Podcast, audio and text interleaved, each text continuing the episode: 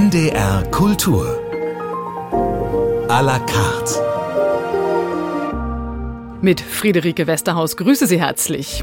Es ist ein Orchester, das die Geflogenheiten des Klassikbetriebs hinterfragt, das neue Konzertformate entwickelt und Musik abseits ausgetretener Pfade machen will. Das Orchester im Treppenhaus aus Hannover. 2006 hat es sich gegründet. Der künstlerische Leiter und Geschäftsführer ist Thomas Post. Er ist Dirigent, Cellist und, so nennt er sich selbst, Konzertdesigner. Außerdem akademischer Musikdirektor der Universität Hamburg. Und heute ist er unser Gast. Hallo Thomas, grüß dich. Hallo, schön da zu sein. Thomas, Konzertdesigner, das ist ein interessanter Begriff. Was verstehst du selbst darunter? Ich habe sehr viele Konzerte designt, ohne selbst einen Begriff dafür zu haben. Und irgendwann ist dieser Begriff so irgendwo aufgetaucht. Und dann dachte ich, okay, das ist vielleicht was, was man sich mal anziehen kann, um das mal in Worte zu fassen, was es eigentlich bedeutet, über Jahre hinweg sich die ganze Zeit neue Formate auszudenken, zu überlegen, wie sollen diese Konzerte genau sein, auch sehr viel neue zu erfinden. Dafür gab es bis jetzt keinen Begriff. Und der ist vielleicht jetzt auch noch nicht perfekt, aber es ist zumindest mal einer, den es gibt. Und ich glaube, dieses Bedürfnis, da neue Wege zu gehen, das war eben auch mit ein Grund dafür überhaupt, überhaupt, das Orchester im Treppenhaus zu gründen? Ja, tatsächlich war mein Anstoß damals, als ich in die Musikhochschule kam, ähm, dass ich dachte, es ist für mich nicht das Normale, dass im Publikum alle über 70 sind und auf der Bühne alle 20. Und ich, ich hatte in meiner Jugend gar nicht so viel mit diesem ganzen Klassikmarkt zu tun. Und ähm, mir ist das einfach sehr aufgefallen. Und ich wusste, dass es durchaus junge Leute gibt, die klassische Musik mögen und hätte mir einfach gewünscht, dass die auch da zu finden sind. Also, also es ist einfach ein gemischtes Publikum. Und irgendwann dachte ich, okay, vielleicht muss man mal was anderes ausprobieren, damit sich da was ändert. Wir wollen natürlich genauer darüber sprechen, was ihr da macht mit dem Orchester im Treppenhaus, was für Ideen ihr entwickelt habt, wie ihr unterwegs seid. Euer aktuelles Album, das heißt Winterreise. Es geht also um die Winterreise von Franz Schubert, arrangiert für das Orchester im Treppenhaus von dir selber zusammen mit Finn Großmann. Und wir hören da mal rein. Mut.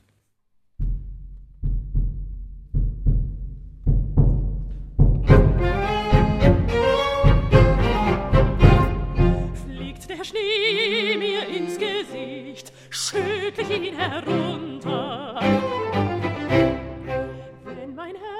Herz im Busen spricht, sing ich hell und munter.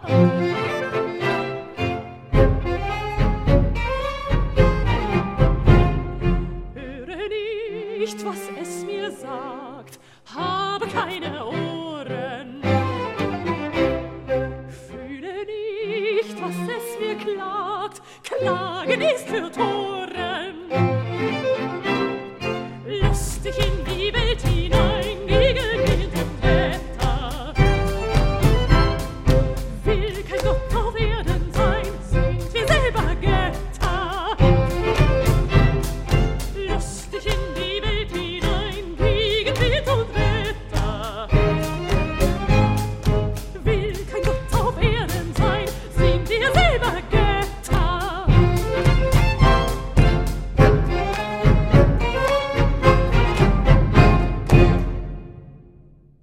Mut aus der Winterreise von Franz Schubert. Das war das Orchester im Treppenhaus unter der Leitung von Thomas Post. Gesungen hat Esther Valentin.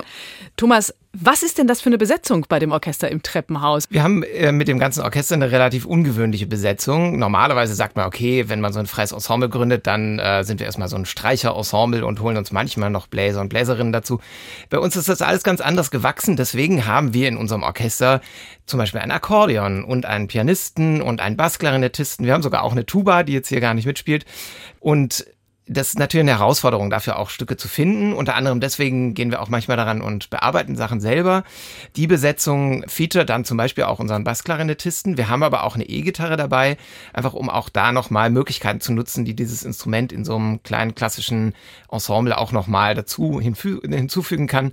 Ähm, ansonsten ist es relativ äh, klassisch, ein Streichquintett, äh, Flöte und eben Bassklarinette und Akkordeon, E-Gitarre. Aber man merkt eben schon ne, an dieser Besetzung, auch mit E-Gitarre und Akkordeon und so weiter. Also ihr wollt da eben auch neue Räume ausloten. Mit der Winterreise habt ihr euch ja ein Werk vorgeknöpft, was wirklich sehr, sehr bekannt ist. Wir haben jetzt gerade Mut gehört. Ich glaube, es braucht dann auch ein bisschen Mut, um so einen Zyklus wie die Winterreise sich zu nehmen und den zu bearbeiten. Was war euch wichtig, als ihr das Arrangement gemacht habt? Ich glaube, es ist erstmal ähm, für uns sehr ähm, wichtig, dass wir grundsätzlich immer Mut haben bei allem, was wir machen. Und das ist natürlich auch toll, dass wir ähm, auch gerade in Hannover, wo wir jetzt ja viele Jahre sehr viel gemacht haben, ähm, immer das Gefühl hatten, dass das Publikum offen ist und erstmal gar nicht sagt, okay, wieso die Winterreise, das will ich nur so und so hören, sondern einfach mal sagt, okay, wir ähm, hören uns das mal an und wenn wir es toll finden, dann ist es doch gut. Das heißt, wir hatten einfach gute Bedingungen, um relativ angstfrei einfach Dinge auszuprobieren, einfach mal zu sagen, wir wollen diese Winterreise jetzt mal einfach auf eine andere Art spielen. Für mich ist das ein lebenslanges Thema eigentlich fast, diese Winterreise. Also ich hab, bin da sehr früh begegnet und habe mich sehr früh in die Winterreise verliebt. Habe in München mal ein Projekt damit gemacht, wo ich das auch schon bearbeitet habe. Und dann hat sich da äh, eigentlich so ein Zusammenhang ergeben, dadurch, dass wir ein Darkroom, also eins unserer Dunkel-Live-Hörspiele geplant haben und dachten, es wäre wunderbar, da die Winterreise mit reinzunehmen, weil es auch zu dem Thema sehr gut gepasst hat. Und dann wurde klar, okay, jetzt gibt es so eine neue Gelegenheit, sich mit diesem Stück mal wieder zu beschäftigen. Und da war mir einfach sehr wichtig, auch mit dem mit Finn zusammen, mit dem ich das zusammen gemacht habe, dass wir jetzt nicht da rangehen und bewusst vor allem versuchen, da alles Mögliche zu verfremden, so dass man möglichst nichts mehr erkennt und dass wir es dreimal brechen und dann fragen sich alle, okay, das ist, war mal die Winterreise, aber was ist das jetzt?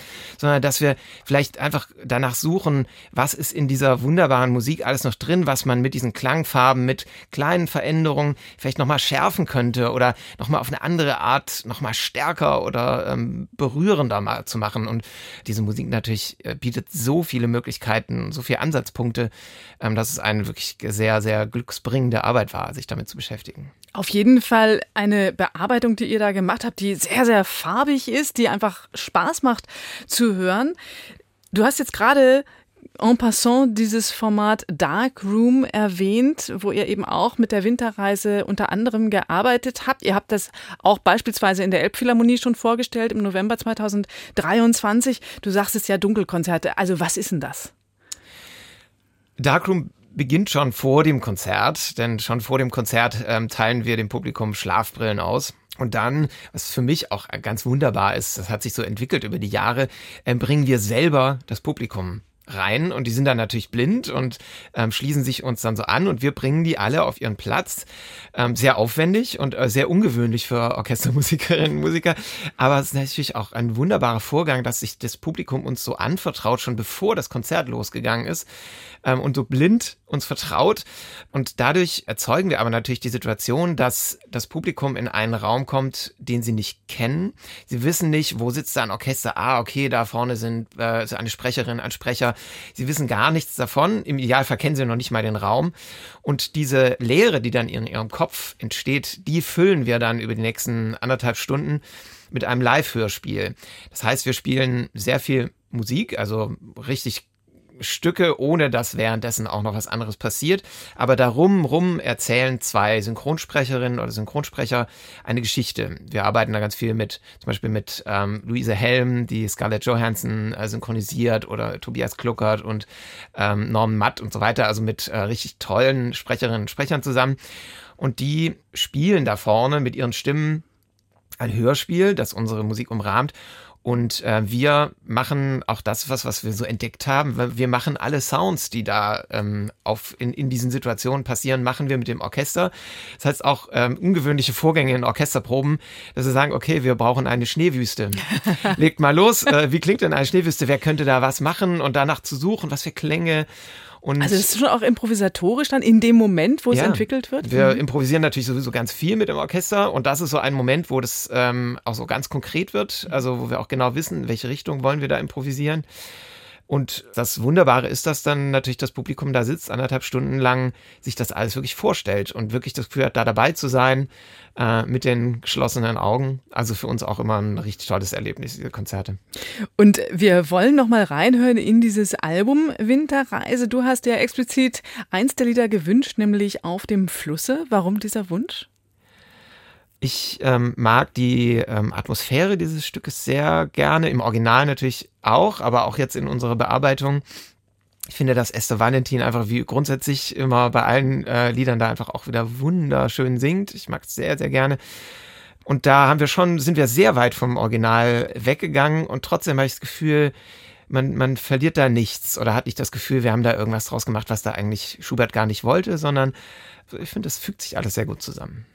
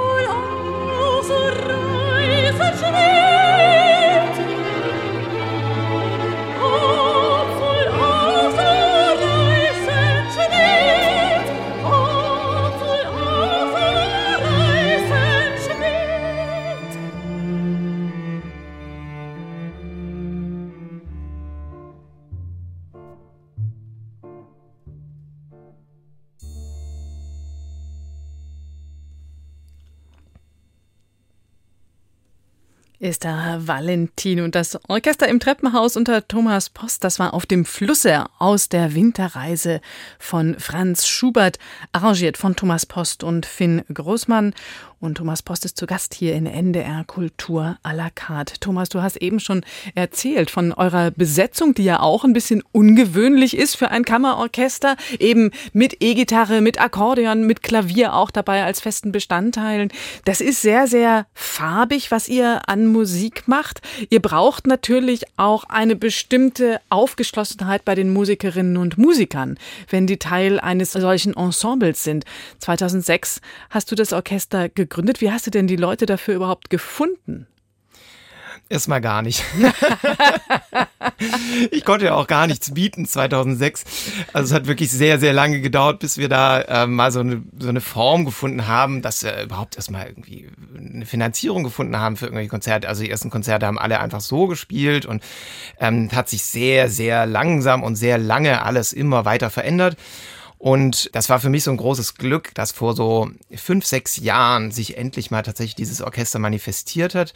Und klar wurde, wer ist da jetzt wirklich dabei für die Zukunft, wer ähm, will da auch wirklich mit dabei sein, wer engagiert sich da. Das verändert sich auch immer noch weiter, natürlich, aber das war einfach äh, natürlich auch für mich ganz wichtig, dass ich da nicht weiter so im luftleeren Raum arbeite. Und wunderbar ist natürlich auch, dass es schon so ein bisschen so eine Vorzeit gab, bevor sich das wirklich so endgültig so zusammengeschlossen hat, weil das dazu geführt hat, dass die Leute ziemlich genau wussten, worauf sie sich da einlassen. Denn wenn man bei uns mitspielt, muss man tatsächlich sehr viel ausprobieren. Also es geht gar nicht bei uns darum, dass wir von äh, den, den Musikerinnen und Musikern irgendwelche Dinge verlangen, die sie nicht machen wollen. Aber wenn man bei uns mitspielen will, dann darf man nicht sofort Nein sagen, sondern dann muss man es zumindest mal ausprobieren und dann muss man es mal ausprobieren, mal von wo ganz anders zu spielen und dann hört man sich erstmal nicht so gut, aber dann versucht man sich darauf einzustellen und doch irgendwie nach einer ganz tollen Lösung gemeinsam zu schauen. Und das ist natürlich ein Riesenglück, mit lauter Menschen zusammenarbeiten zu können, die all genau das auch wollen. Also die wollen ja auch was ausprobieren. Die wollen ähm, natürlich Mozart spielen, die wollen Beethoven spielen, Brahms spielen, also den Kern, der ja uns auch so am Herzen liegt.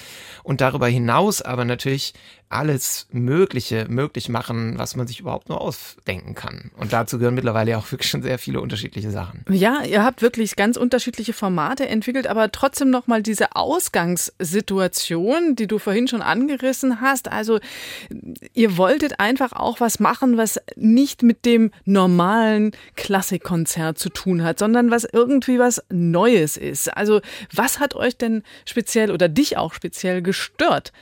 Du sagtest, naja, also es kann irgendwie nicht sein, dass die Leute auf der Bühne 20 sind und die im Publikum über 70. Da ist also schon mal irgendwas falsch. Ihr wolltet anschlussfähig werden, auch für jüngere Leute. Das war ein Punkt. Aber so an dem Ritual des Konzerts, was ist es, was euch da aufgestoßen ist? Natürlich empfinde ich das klassische Konzert in manchen Aspekten auch als relativ verstaubt ähm, mit diesen Ritualen. Ich finde das klassische Konzert auf eine Art ja auch immer noch ganz toll. Ich gebe auch ja viele Konzerte genau in dieser Form in der Leishalle, in der Elbphilharmonie, einfach nur Sinfoniekonzert und alles ist ganz wunderbar.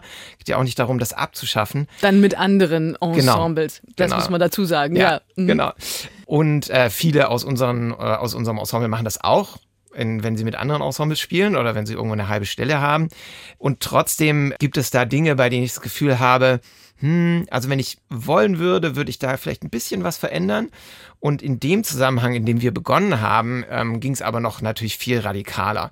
Daran, dass ich das Gefühl hatte, in so einem Konzertsaal können wir gar nicht anfangen zu arbeiten. Wir müssen da erstmal ganz raus. Wir müssen raus aus dem Konzertsaal, aus allem, was man mit dem Konzertsaal verbindet, was da normal ist, was auch das Publikum vielleicht hindert, dahin zu gehen. Wir müssen erstmal einen anderen Ort oder andere Orte finden und da dann ganz viele Dinge ausprobieren.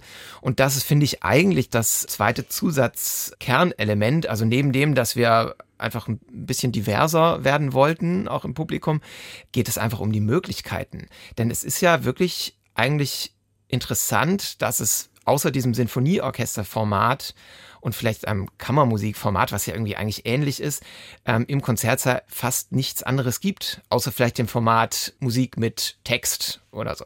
Und das ist eigentlich ein bisschen arm dafür, ähm, dass das seit 200 Jahren so ist und es so viele andere Möglichkeiten gibt. Und eigentlich war das mit ein Haupttrigger, äh, dass es, wenn man da mal wirklich drüber nachdenkt, ganz viele tolle Möglichkeiten gibt, Dinge mal anders zu machen. Und daraus haben sich dann eben diese vielen verschiedenen Formate entwickelt, die dann entstanden sind, einfach aus dem Nachdenken darüber und Ideen und Möglichkeiten, die sich aufgetan haben, wo wir dachten, ja, natürlich probieren wir das aus. Das könnte doch bedeuten, wenn wir das so machen, dass es fürs Publikum noch viel intensiver ist. Oder dass die so berührt sind danach, weil sie auf eine ganz andere Art sich beteiligt gefühlt haben an diesem Konzert, als in einem normalen Sinfoniekonzert.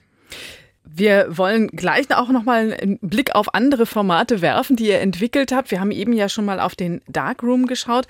Gewünscht hast du dir für diese Sendung Dota Care mhm. hoch oben, denn auch da gibt es einen Zusammenhang zu eurer Arbeit. Ja, wir sind natürlich nicht blind und ähm, beschäftigen uns ausschließlich mit klassischer Musik. Wir beschäftigen uns auch sehr viel mit Theater. Vieles, was wir machen, hat, ist sehr theatral. Viele Inspirationen kommen, kommen aus dem Theaterbereich, aber natürlich äh, beschäftigen uns wir auch sehr intensiv mit anderen Musikbereichen und finden da vieles auch toll. Und ich bin zum Beispiel schon sehr, sehr lange Fan gewesen von Dota Kehr, als ich irgendwann mal die Möglichkeit aufgetan hat, mit ihr zusammen Konzerte zu geben. Und wie so üblich bei uns denken wir dann relativ viel darüber nach, was wäre denn sinnvoll. Denn ähm, jetzt einfach nur zu sagen, okay, Dota steht auf der Bühne und wir sind so ein Streichensemble und wir spielen ihre Stücke mit wäre zwar schön, aber wäre für uns nicht sinnvoll, weil wir wollen ja eigentlich auch unsere Musik zeigen und das aber zusammenzubringen, also ihr Publikum und unsere Musik und dann aber auch noch mit ihr zusammenzuspielen, das ist so eine, finde ich, dieser wunderbaren ähm, Dinge, die sich dann im Laufe der Jahre ergeben haben, dass sowas öfter mal passiert ist. Und in diesem Konzert haben wir zum Beispiel erst ähm, Verklärte Nacht von Schönberg gespielt für ein Publikum, das eigentlich vor allem für Dota Kehr gekommen ist. Und dann hat sie alleine performt und dann sind wir dazu gekommen und dann gab es noch eine Dreiviertelstunde gemeinsame Stücke. Ähm, und das fand ich einfach von vorne bis hinten toll. Ich fand es toll, mit ihr zusammen auf der Bühne zu stehen. Ich mag sehr, sehr viele von ihren Stücken gerne. Und ich finde, hoch oben ist so ein Beispiel auch, ähm, wie sie eben auch die klassische Musik und, und Streicherstimmen ähm, wunderbar einbauen kann, ihre, ihre ganz tolle Musik. Und da hören wir es jetzt mit ihrem Ensemble. Genau. Ich wohne ganz oben und der Regen kommt zuallererst zu mir, wenn er fällt. Aber aufhalten kann ich ihn nicht. Noch bist du hier und dir zu Füßen liegt die Zukunft. Noch gibt's vieles, was dich hält. Und aufhalten werde ich dich nicht.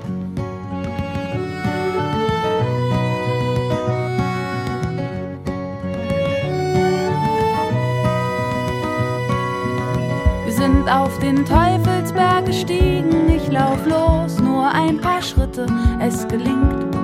Und der Drachen fliegt und zieht ungestüm. Und natürlich kann man fragen, was das Drachensteigen bringt. Man steht nur rum und hält die Schnur, aber die Seele fliegt mit ihm. Hoch oben, hoch oben,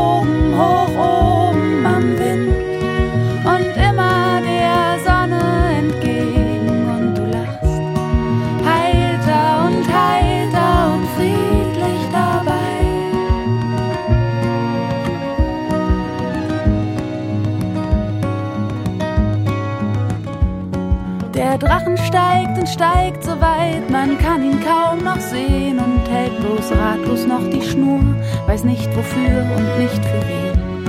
Und der Tag ist so klar und der Himmel ist so schön, ich möchte auch dort sein. Hoch oben,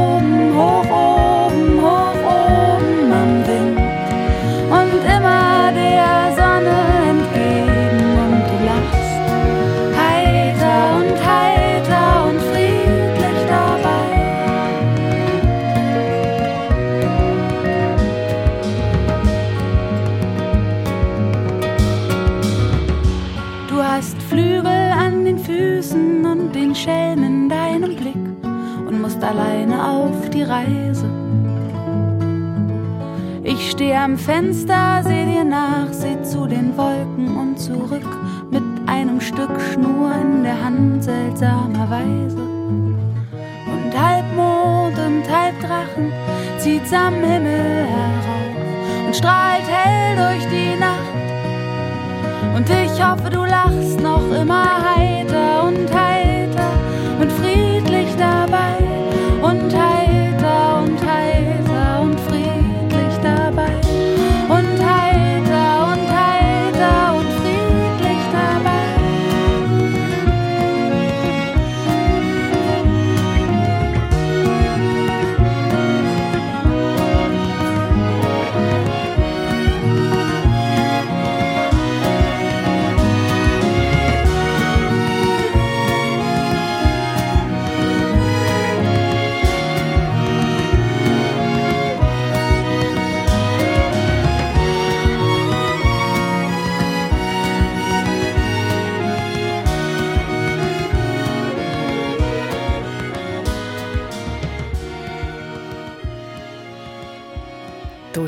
und ihr Ensemble hoch oben war das.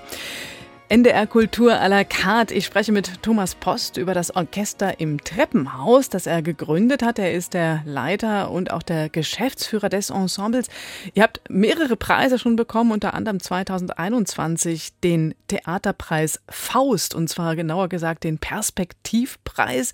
Die Jury hat damals gesagt, dem Orchester im Treppenhaus gelingt es in allen Aspekten des Konzertbetriebes neue zeitgenössische Wege zu gehen. Und dazu gehören die Formate Die ihr entwickelt, ganz entscheidend mit dazu. Wenn man bei euch auf der Homepage schaut, dann findet man eben sowas wie Darkroom, worüber wir schon gesprochen haben, oder auch Circling Realities. Das ist ein Projekt, das stellt ihr jetzt demnächst wieder in Hannover vor, am 16. und 17. Februar im Aufhof. Was ist das? Was ist Circling Realities? Man kann ja manchmal so Genesegeschichten erzählen und ähm, das ist bei Circling Realities eigentlich ganz schön, weil das so ein Projekt ist, was sich so in Stufen immer weiterentwickelt hat. Ähm, der Anfang war tatsächlich während Covid oder so in dieser Zeit, wo man mal wieder ein bisschen was machen durfte. Und wir waren nicht so große Fans davon, jetzt die ganze Zeit irgendwie Streams zu machen, weil das eben so ungefähr das Gegenteil von dem ist, was wir eigentlich wollen. Wir wollen Nähe zum Publikum erleben und äh, das, das, äh, das nicht zu spüren war für uns eine Katastrophe. Wir haben relativ schnell damit aufgehört, solche Sachen zu machen. Aber als dann wieder ein bisschen was live ging, haben wir halt überlegt, wie können wir was Interessantes daraus machen, dass die Menschen so vereinzelt sind und haben Circles entwickelt. Und das war ähm, ein Format, wo wir auswendig gespielt haben, uns in so Lichtkreisen bewegt haben und das Publikum auch. Und dadurch konnte man natürlich eine Dramaturgie ähm, entwickeln, allein dadurch, wo man sich im Raum wann ähm, befunden hat. Und es war sehr poetisch, finde ich, weil das irgendwie auch so toll war, dass man so seinen eigenen Lichtkreis hat. Es war wie so eine, so eine Seele, die so einen so geführt hat, weil die Lichtkreise allen gezeigt haben, wo man hingehen soll.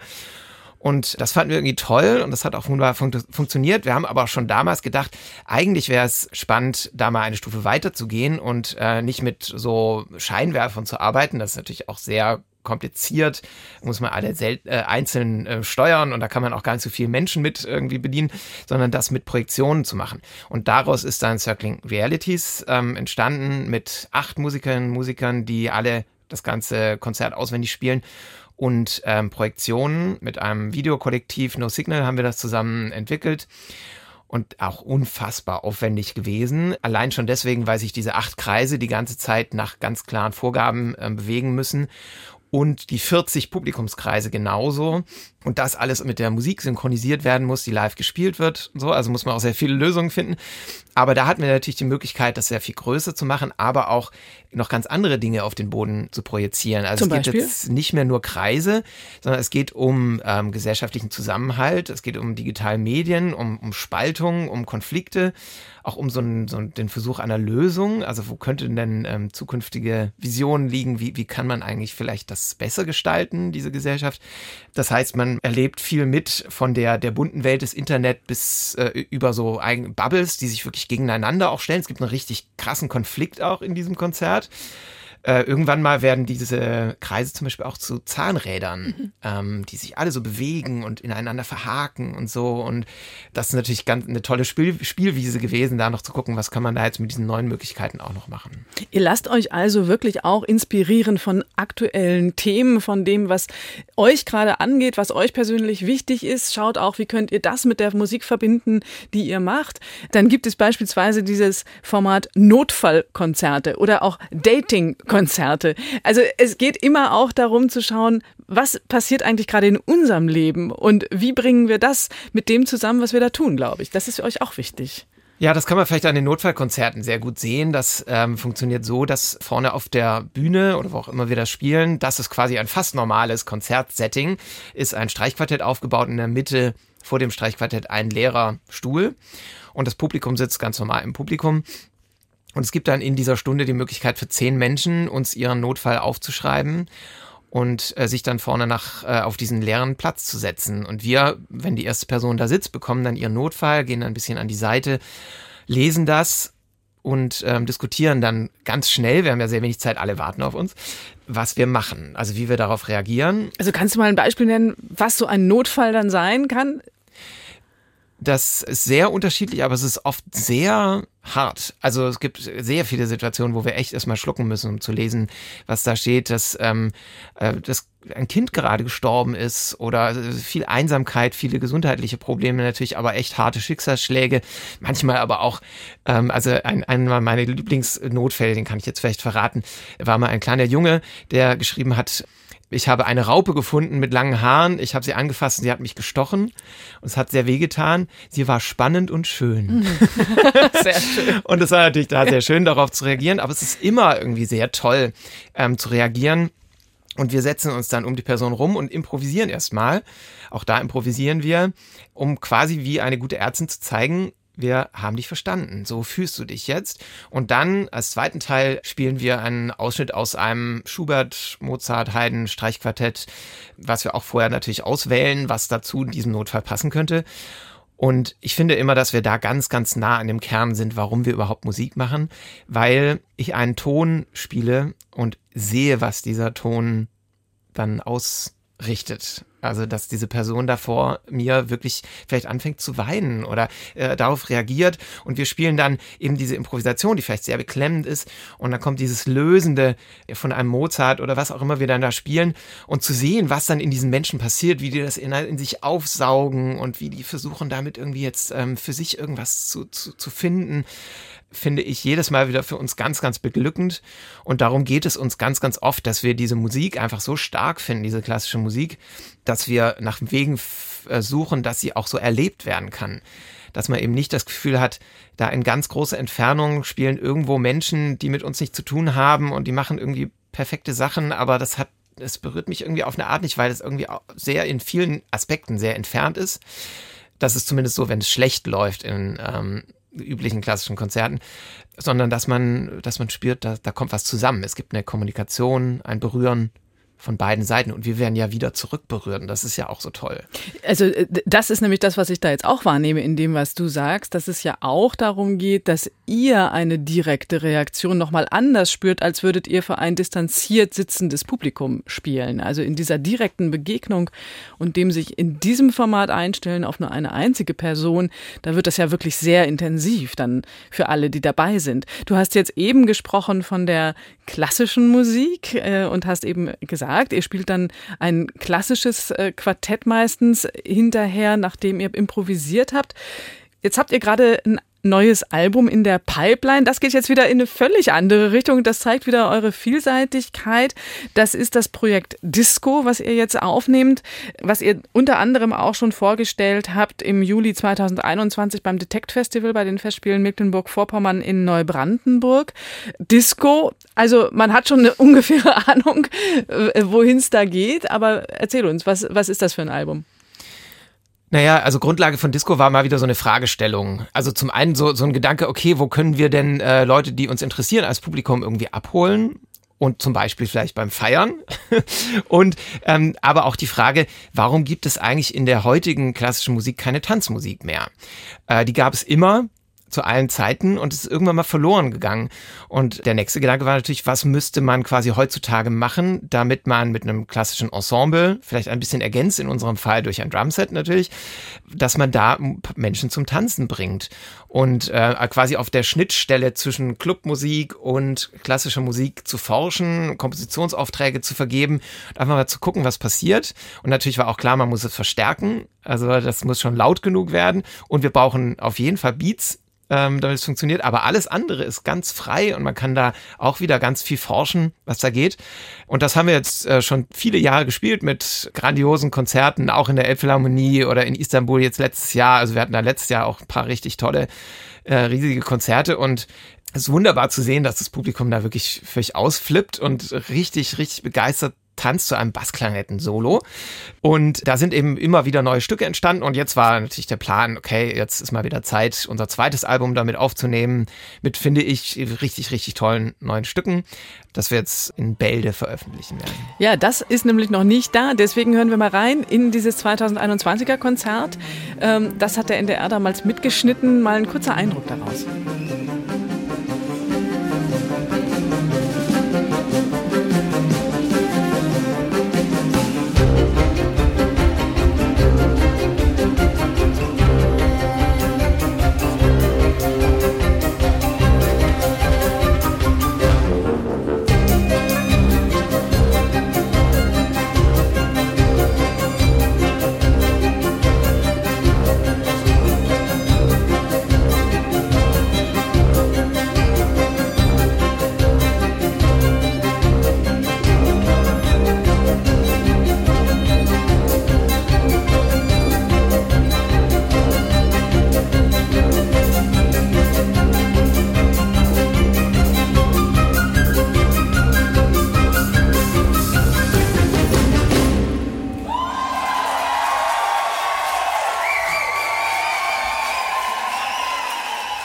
Ein Eindruck aus dem Projekt Disco vom Orchester im Treppenhaus.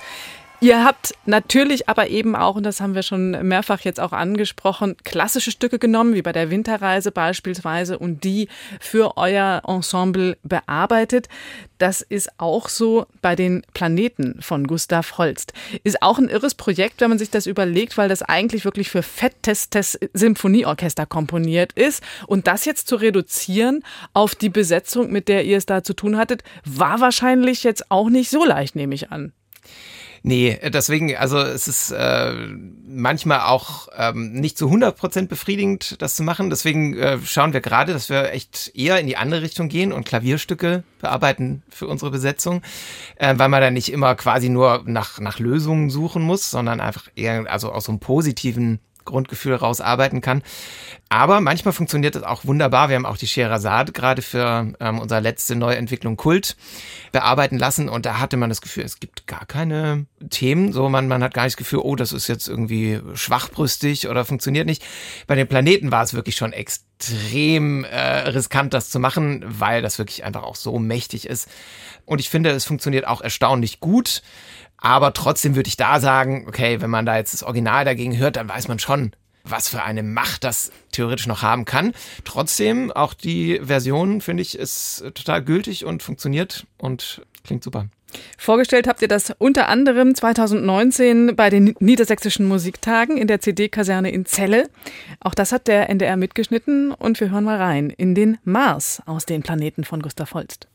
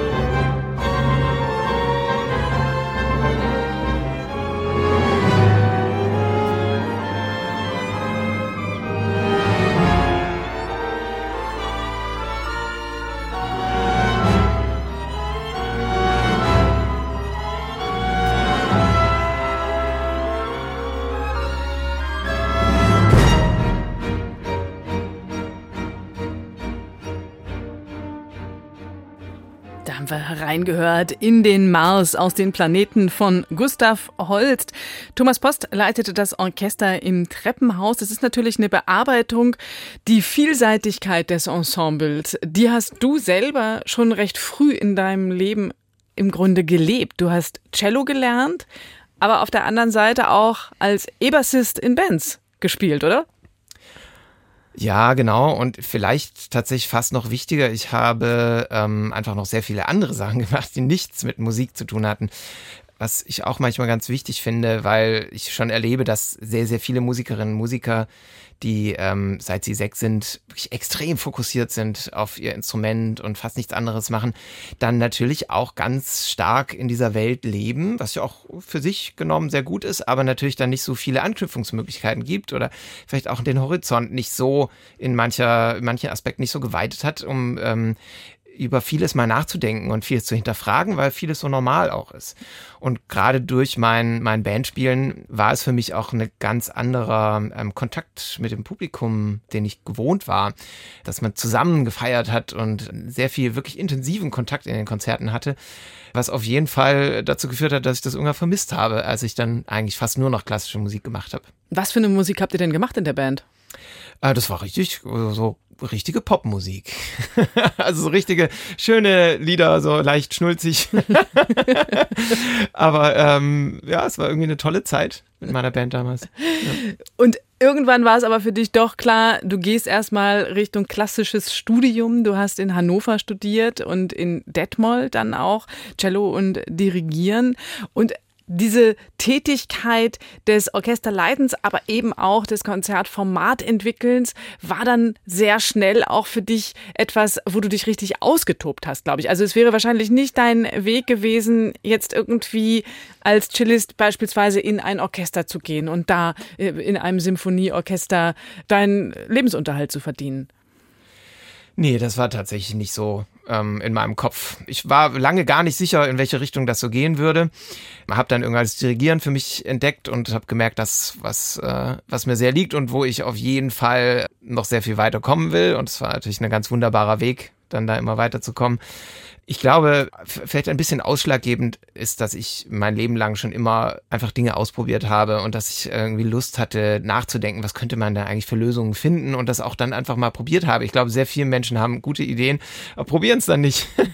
und äh, ich habe schon mit 14, 15 ganz viele Dinge entwickelt und ähm, so dieses spielerische und auch diese Faszination, einen Gedanken zu haben, der, der einen dann so richtig anfixt und man denkt, wow, okay, das, wie, wie kann ich das machen? Okay, aber wenn ich das hinkriege, dann könnte ich sowas erreichen. Das, das hat mich schon immer beschäftigt und das ist auch was, was mich mit am meisten anregt. Also natürlich stehe ich sehr, sehr gerne vor Orchestern, auch vor Chören und, und probe und dirigiere tolle Konzerte. Aber äh, diese Situation, in denen ich merke, da gibt es einen Gedanken in meinem Kopf, der hat Potenzial und ich fange an, mit ganz vielen Leuten darüber zu reden, den immer weiterzuentwickeln das ist auch was, was ganz Befriedigendes und was ganz Glückbringendes, wenn man das dann wirklich dann am Schluss dann auf der Bühne hat, diesen Gedanken. Du arbeitest auch mit anderen Ensembles als dem Orchester im Treppenhaus. Du bist unter anderem auch Musikdirektor, akademischer Musikdirektor an der Universität in Hamburg. Klingt ja erstmal relativ hochtrabend, dieser Titel. De facto heißt das, du arbeitest mit den Klangkörpern der äh, Universität, entwickelst die weiter und auch da stelle ich mir vor, ähm, bringst du eben neue Ideen ein und versuchst auch einfach neue Bereiche mit denen zu erobern. Genau, ich arbeite mit dem großen Symphonieorchester und mit dem Kammerchor da an der Uni, äh, was ganz fantastische Ensembles sind. Für mich ein unglaublich glückbringender Job, mit äh, 180 Menschen da zusammenarbeiten zu können, für die das ein ganz großes Glück ist, auch in diesen Ensembles dabei sein zu können und mit denen große Konzerte in der Elbphilharmonie, in der Leishalle zu spielen. Wir machen jetzt gerade Bruckner 8, ähm, äh, spielen Maler-Sinfonien, reisen durch die Welt. Also natürlich ist es für alle ganz toll und da selbst dabei sein zu können, das gestalten zu dürfen, ist für mich ganz wunderbar. Und ich ändere da sehr oder habe in den letzten zehn Jahren da wahnsinnig viel geändert und neu aufgebaut, aber tatsächlich gar nicht so sehr, was das Repertoire betrifft. Denn da denke ich, okay, wenn wir eine ähm, Sinfonie von Bruckner spielen, dann mache ich das vor allem für die Menschen, die da mitspielen. Und natürlich ist es toll, dass das Publikum da auch kommt und da auch Anteil dran hat und das toll findet. Aber ähm, vor allem will ich Stücke mit denen machen, die die begeistern.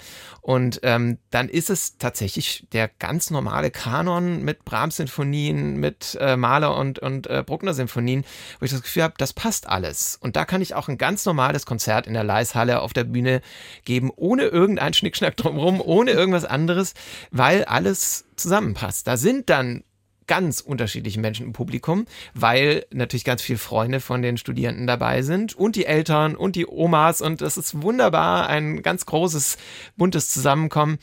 Und wir spielen aber Musik, die einfach toll ist und die alle begeistert, die mich auch begeistert. Und äh, aber natürlich gibt es auch manchmal ähm, die Situation, dass ich denke, okay, ähm, ich gebe mal ein Stück in Auftrag, äh, was mal nochmal ganz andere Dinge abfordert von denen oder deren Perspektive auch nochmal öffnet. Das gibt es schon auch, aber da finde ich es viel weniger das Thema als jetzt bei unseren anderen Konzerten. Musik, die dir am Herzen liegt. Dazu gehört auch das Divertimento von Wolfgang Amadeus Mozart und zwar das in F-Durchköchelverzeichnis 138. Das hast du dir gewünscht und zwar explizit in der Quartettfassung. Wir hören den zweiten Satz Andante mit dem Quatuor Eben. Warum dieser Wunsch? Also ich freue mich, dass das Quatuor Eben spielt. Das ist natürlich ganz fantastisch. Zum einen ist es ein Stück, das wir bei den Notfallkonzerten relativ oft spielen. Und zum anderen ist es so, dass da was sichtbar wird, was ich sehr einfach sehr liebe. Da gibt es den Mozart, der sehr ähm, schwelgerisch ist, so dieser ganze Anfang. Aber es gibt diese wahnsinnige Zerbrechlichkeit ähm, in diesen Mittelteilen, die mich extrem berühren. Ich habe schon mal einen ganzen Abend nur über dieses Thema Zerbrechlichkeit in der Musik gemacht und ich finde, das ist was, was mich im Kern meiner Musikalität irgendwie trifft. Diese Empfindlichkeit, dieses, diese Melancholie und dieses nicht mehr weiter wissen und das äh, ja, wird da irgendwie sehr spürbar in diesem Stück.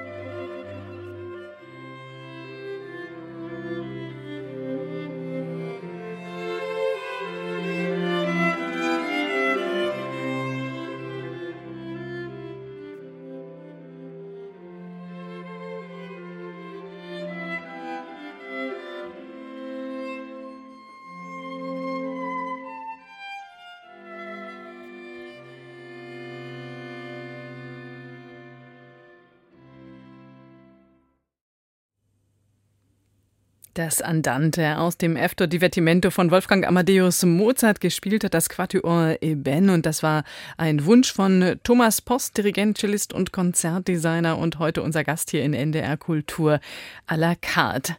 Thomas, mit dem Orchester im Treppenhaus, da seid ihr zwar ansässig in Hannover, aber ihr spielt natürlich auch an vielen anderen Orten. Ihr seid viel unterwegs. Unter anderem habt ihr ein Festival auf Norderney, das Sea Sounds Festival. Das findet auch in diesem Jahr wieder im Spätsommer statt. Und ihr streckt so ein bisschen auch die Fühler Richtung Hamburg aus. Ja, natürlich ist Hamburg für mich auch ein logischer Ort, weil ich da auch viel arbeite, aber auch sonst äh, haben wir sehr, sehr viel mit Hamburg zu tun. Wir haben jetzt in den letzten Jahren auch viel da gespielt und es ist natürlich eine tolle Stadt und wir merken auch, wir müssen ein bisschen auch ein zweites Standbein aufbauen und das ist auf jeden Fall ein Ziel für die nächsten Jahre, ähm, Hamburg dann noch ein bisschen zu erobern. Da freue ich mich sehr darauf, weil das, glaube ich, äh, auch für die Stadt noch mal ein bisschen was Neues ist, was wir machen und das ist so eine der Vorhaben, die wir jetzt so vor der Brust haben für die nächste Zeit. Das heißt aber, ihr bleibt also sozusagen im Norden auf jeden Fall verbunden. Gibt es denn neben dem äh, Sea Sounds Festival Projekte, auf die du dich besonders freust in diesem Jahr? Ja, es gibt äh, sehr, sehr viele Projekte dieses Jahr. Ich glaube, wir spielen fast 100 Konzerte dieses Jahr an ganz, ganz vielen ähm, Orten, fahren durch die Gegend. Wir werden in Island sein im Juni, da auf einem Festival spielen. Ich glaube, ich freue mich am meisten auf ähm, zwei Entwicklungen, die dieses Jahr stattfinden werden. Das eine ist ein Format, das wir schon mehrmals gemacht haben, Dark Ride. Das ist unsere musikalische Geisterbahn, die jetzt im Herbst wieder ähm, stattfinden wird in einem Rittergut in der Nähe von Hannover. Das ist einfach total begeisternd. Äh, da ist auch so ein riesiger Aufwand natürlich dahinter. Im wahrsten Sinne des Wortes begeisternd, ja? Ja, auf jeden Fall. Da wird, werden viele Geister rumlaufen, musikalisch und nicht musikalisch. Und wir haben auch ein, ein ganz neues Konzept, die Treppenhauswochenenden, die jetzt im April, 14. bis 16. Ähm, April ähm, starten werden. Wir werden nach langer Zeit endlich mal wieder ähm, in unserem Heimattreppenhaus, deswegen heißen wir so, weil wir in der Kummerlandschen Galerie in Hannover im Schauspielhaus ähm, gestartet sind. Da werden wir endlich mal wieder Konzerte spielen und das in einen ähm, ganzen Rahmen bringen mit einem ganzen Wochenende, wo ganz viel verschiedene Sachen stattfinden. Und das wiederum ist die eigentlich ein Teil und eine Vorbereitung von der Tre Treppenhaus Cloud.